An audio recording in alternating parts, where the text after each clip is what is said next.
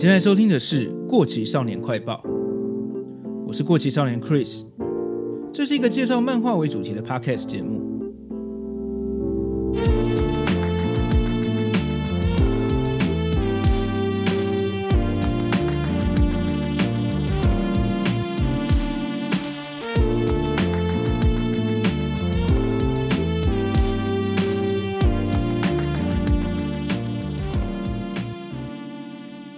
大家好，距离上一集又过了好长一段时间了。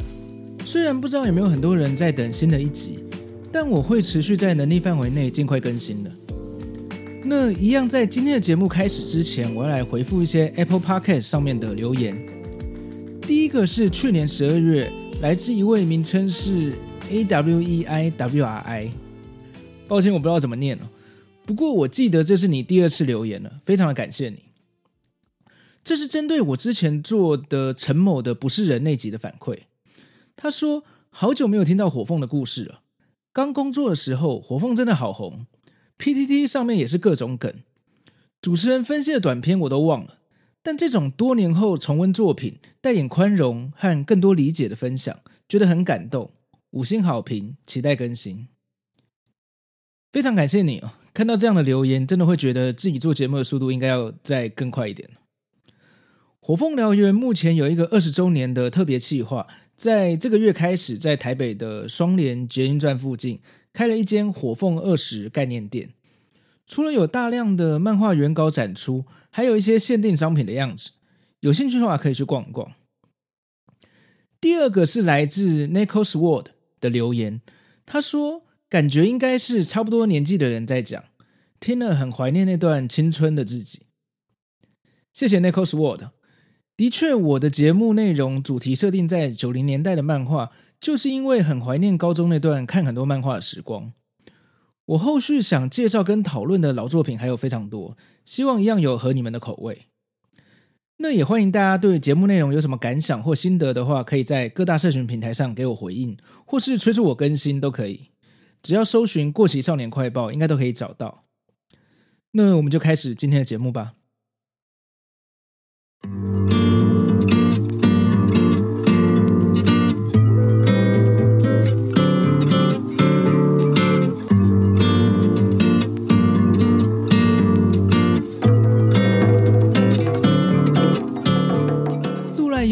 是九零年代相当有人气的少女漫画家，当时最有名的代表作就是《梦幻游戏》。这部作品以东方奇幻的背景，加上异世界穿越的情节，剧情上女主角周边围绕了各种不同类型的美型男。夸张一点比喻的话，应该可以称得上是以女生角度出发的后宫类型漫画。当时是不管少年还是少女读者都可能有兴趣的作品。加上电视上播放动画的加持，在当年真的是非常红。我自己虽然没有仔细从头到尾看完这部《梦幻游戏》，但是对于穿越到弑神天地书这样的设定，还是印象很深刻的。在那个异世界穿越才刚要开始流行的年代，《梦幻游戏》是一部相当成功的少女漫画作品。如果想要回味一下《梦幻游戏》的剧情，我们的友台御宅文青商谈所的 Gala 去年有做一集节目分享这部作品。有兴趣的话，可以去听听看。那今天我想要介绍的这部《梦幻天女》，则是在《梦幻游戏》完结之后，渡濑悠裕老师接着在一九九六到两千年连载的长篇作品。和《梦幻游戏》的东方奇幻异世界背景不同，《梦幻天女》的故事架构在现代的日本，以日本的天女传说作为整部作品的骨干，是一个主题蛮深沉、有点黑暗又有点凄美的故事。我还蛮喜欢的，它也是我少数有收藏的少女漫画。当初我会接触到这个作品，是在电视上看到它的动画，画面出现了很现代的都市中的枪战场面，两方人马穿着西装互相开枪，甚至还有直升机追逐的场面，非常有电影感。当时我看的其他动漫画，如果是以现代为背景的话，通常是一些清新的校园生活题材。所以看到这样很有电影感又刺激的枪战，觉得非常的帅。加上他的片头曲非常好听，让我印象很深刻，所以就去找了他的漫画来看，我就因此爱上这个故事了。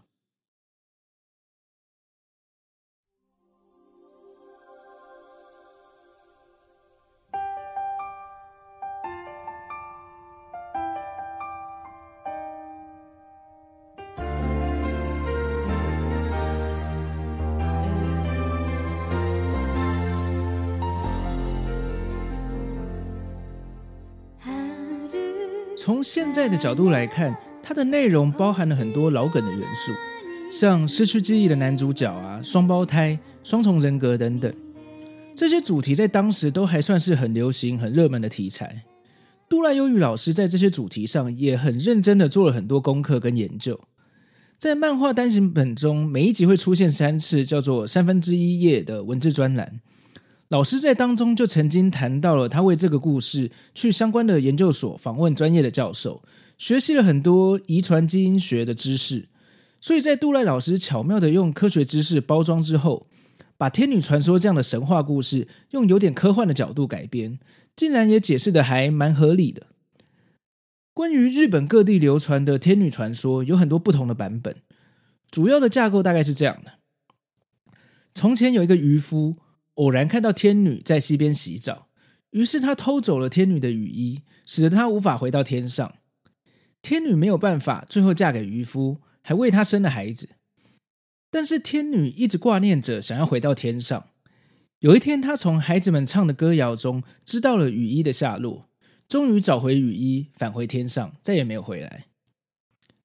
除了日本各地之外，在韩国、欧洲、中亚似乎都有类似的传说。像我们华人比较熟悉的牛郎与织女，也是另外一种版本。那接下来，我们就来看看杜兰忧郁老师是怎么样重新诠释跟改编这样的传说故事吧。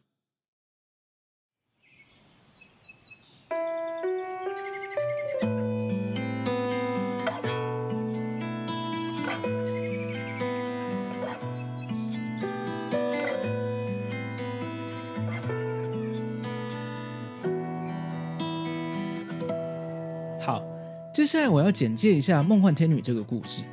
以下会有重大的剧情内容，如果怕被爆雷的话，再斟酌一下要不要继续收听吧。出生于豪门家族的玉井妖和玉井明是一对异卵双胞胎兄妹，原本过着和一般高中生一样的生活。在他们十六岁生日当天，被告知家族要为他们举办一个生日宴会。在气氛诡异的宴会上，爷爷给他们的礼物是一个木乃伊的手掌。小夭看到这个木乃伊之后，感觉到体内莫名的悸动。这时候，一个自称叫做色列丝的天女在小夭体内觉醒了。原来，玉井家能够成为影响日本社会的豪门家族，是因为在远古时代，玉井家的祖先，故事中称呼他为始祖，就是那个偷走雨衣的渔夫。根据传说，天女色列丝被迫嫁给始祖，而始祖获得了天女的能力，成为领导部落的男人。但也因为他不愿意归还雨衣，把雨衣藏起来，使得天女对他怀有恨意。过了几百年后的现代，在日本社会上有极大影响力的玉井家族，就是天女跟这个始祖的后代子孙。因为过去曾经发生过玉井家的女孩在十六岁的时候出现了天女色列斯的人格，企图杀光所有玉井家的人，最后在家族合力之下把这个女孩杀掉，才保护了家族。所以后来，在狱警家出生的女孩到十六岁的时候，都要经过这个木乃伊测试，看看她是不是拥有天女的能力。如果有的话，就会当场把女孩杀死。而女主角小夭就是多年后天女再次转生的对象。而令人意外的是，小夭的哥哥阿明看到这个木乃伊的时候，竟然也有特殊的反应，突然全身出现伤痕。狱警家族认为阿明是他们的始祖，那位渔夫的转世，是支持狱警家的重要力量，所以全力保护阿明，不让小夭接近他，并且想尽办法追杀小夭。过程中，小夭的爸爸为了保护女儿而被杀死，而妈妈以为爸爸是被小夭杀死的，也精神崩溃了。后来，小夭被另外一位天女的后裔雾纳凉解救，住进了纳凉的家里。在小夭体内觉醒的天女色列师，抱持着对玉井家的恨，想要杀光玉井家的人，找回雨衣；而小夭则是承诺愿意帮色列师找回雨衣，但希望色列师能够放过他最后的家人，也就是哥哥阿明。至于少女漫画中很重要的恋爱情节部分，则是小夭和男主角玉井家的保镖实业，以及配角雾纳良的小叔雾雄飞之间的三角恋情。以上就是这个故事的开头。那因为我对这个故事比较有兴趣的地方在于杜赖老师怎么改编传说故事来进行创作，以及老师怎么用科学的角度来包装这个故事，所以我暂时不会讨论关于恋爱相关的剧情。下面我会分几个方向来跟大家聊聊这个故事中我觉得很精彩的部分。第一个是关于双重人格的表现手法，第二是关于失去记忆这样的情节，第三是用科幻的元素来诠释古老的传说。首先，关于双重人格这样的题材，其实蛮多作品都会使用的。它可以很容易的制造一些戏剧效果。例如，在我节目中最前面几集介绍过桂正和的《DNA 二》这个作品，也是有男主角内心中两个人格在互相角力的桥段，利用两个人格角色的动作场面或是互相辩论，能够具体的表现出这个角色正在挣扎跟犹豫的心境。在梦幻天女中，除了小妖跟色列师之间会有人格转换，连哥哥阿明也被始祖的人格占据了身体，从斯文温暖的哥哥，渐渐变成对色列师有强烈占有欲、性格又残暴的男人。这中间的人格转变，呈现出了很精彩的戏剧效果。再来第二个关于失去记忆这样的情节，其实也是各种故事或是戏剧创作很常使用的手法。因为它很容易的可以塑造一些让人觉得很虐心或是很感动的场面，像原本相爱的两个人，其中一个人失去了记忆，忘了自己所爱的人，最后终于因为爱而想起了对方，甚至是虽然忘了对方是谁，仍然爱上了对方等等。更复杂的还有你所拥有的记忆有可能是假的，这样更悬疑的做法，这些都已经是使用的很泛滥的手法。使用的技巧好不好，则是影响这部作品好不好看很大的因素。杜赖悠宇老师在失去记忆这样的情节，应该算是经验很丰富的。印象中，在梦幻游戏里面好像就已经开始使用。而在梦幻天女里面，男主角石业登场的时候，就是一个失去记忆的男子。过程中针对他的记忆，创作出了蛮精彩的翻转桥段，甚至在结局知道真相的话。石叶失去记忆根本就是必要的前提。如果没有失去记忆，这个故事根本一开始就结束了。关于实业的真实身份，我就不在这边继续讲了，就留给有兴趣的听众自己去看吧。最后第三个我觉得很精彩的地方是运用科幻元素来包装古老的传说。这边开始就是关于结局的重大暴雷了。我先从玉井家和这个天女传说的关联说起。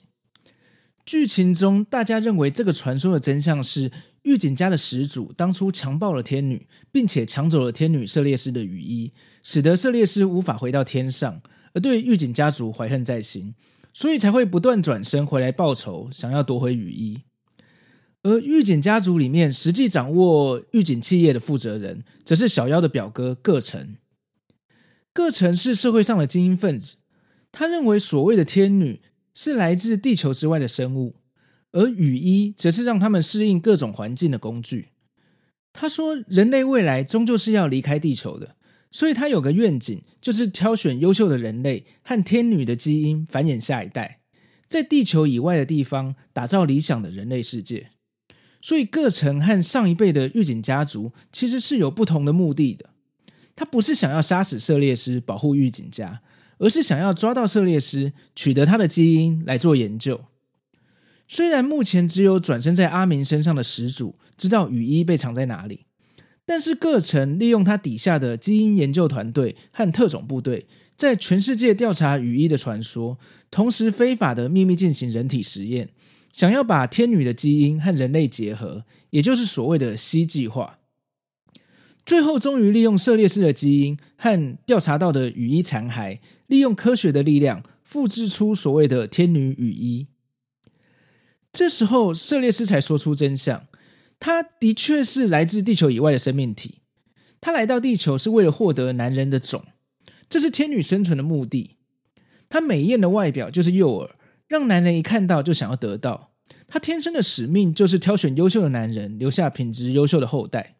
所以他所做的事情，其实跟各城所筹划的 C 计划是有点类似的。然后色列师更说出了当年在远古时代和始祖之间发生的事情的真相。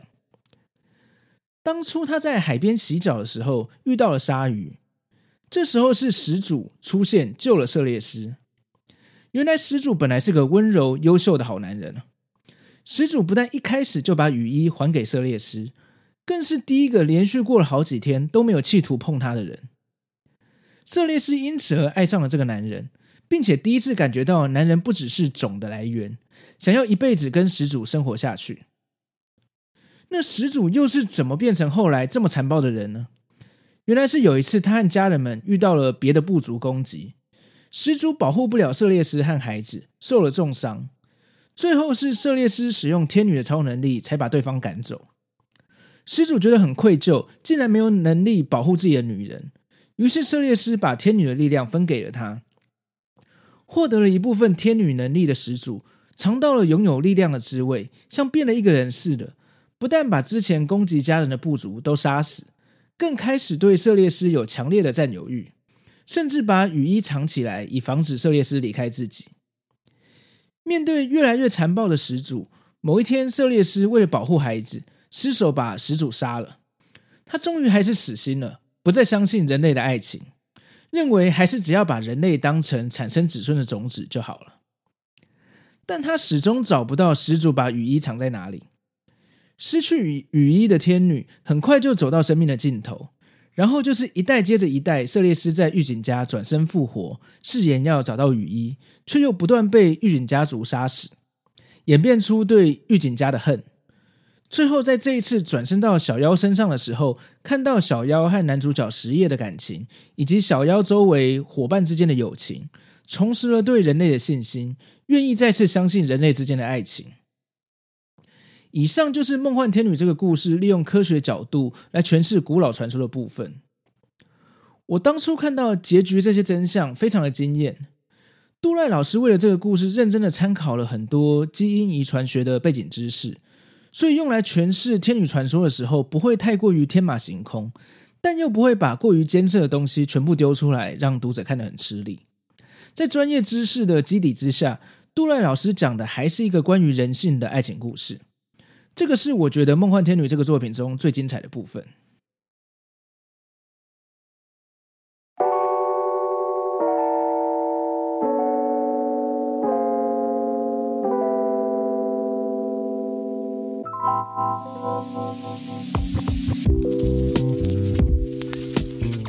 最后，我想谈谈，因为这部作品是少女漫画，所以故事中的爱情元素当然占了很大的一部分。但是对我来说，就稍微有点冗长，需要快速翻阅。我并不是觉得关于恋爱的描写太多了，毕竟这个故事的起源就是一段凄美的爱情故事嘛。《梦幻天女》里面关于感情的描写有不少深刻动人的地方，该洒的狗血，该发的便当，也都有很精彩的桥段。我比较会有点不耐烦的地方，可能是因为这部作品的目标族群是大约国高中左右的少女，所以会有非常多。真的非常非常多女主角冒着粉红泡泡的想法出现，想着男主角在哪里啊？男主角又说了什么？他为了救我受了伤，好心疼啊之类的。可以想象，也许少女读者看了会很有同感，很喜欢看这样的内容。毕竟渡濑悠宇老师在当时可是非常有人气的少女漫画家嘛。这样的内容，我觉得可以代表了一部分当时国高中女生对于恋爱的主流想法吧。但是这已经是二十年前的漫画了。有些观念跟想法，在现在看来已经有一点不太合时宜。举一个例子来说，剧情中的男配角熊飞是个痴情的男孩，知道小妖心里有着男主角实业，还是默默的在身边保护着他。但是熊飞偶尔还是会有在向小妖表明心意的时候，去强吻、强行抱住，或是压倒小妖的桥段。甚至当小妖为了某件事要向他道歉的时候，熊飞说。我不要你的道歉，如果你真的这么在意，就给我谢礼吧。我想要的是你啊，这样子的发言，这在现在看起来百分之百就是会情绪勒索的恐怖情人吧。但是故事中小妖对于熊飞的这些举动，大部分是表现出对于没有办法回应熊飞的感情，有一点抱歉的心情，甚至他心里认为他是喜欢熊飞，对他有好感的，只是他爱上的是一见钟情的男主角实业。总之，小妖对于熊飞这些偶尔强硬的行为跟情绪勒索，并没有反感，也不会觉得对方这样做是一种侵犯。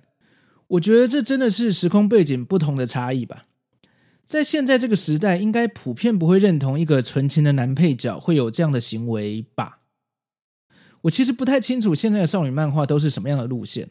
欢迎熟悉少女漫画的听众可以留言说说看你的想法，我还蛮好奇的。不过在二十年前这部作品连载的时候，支持小夭选择熊飞的读者也还不算少。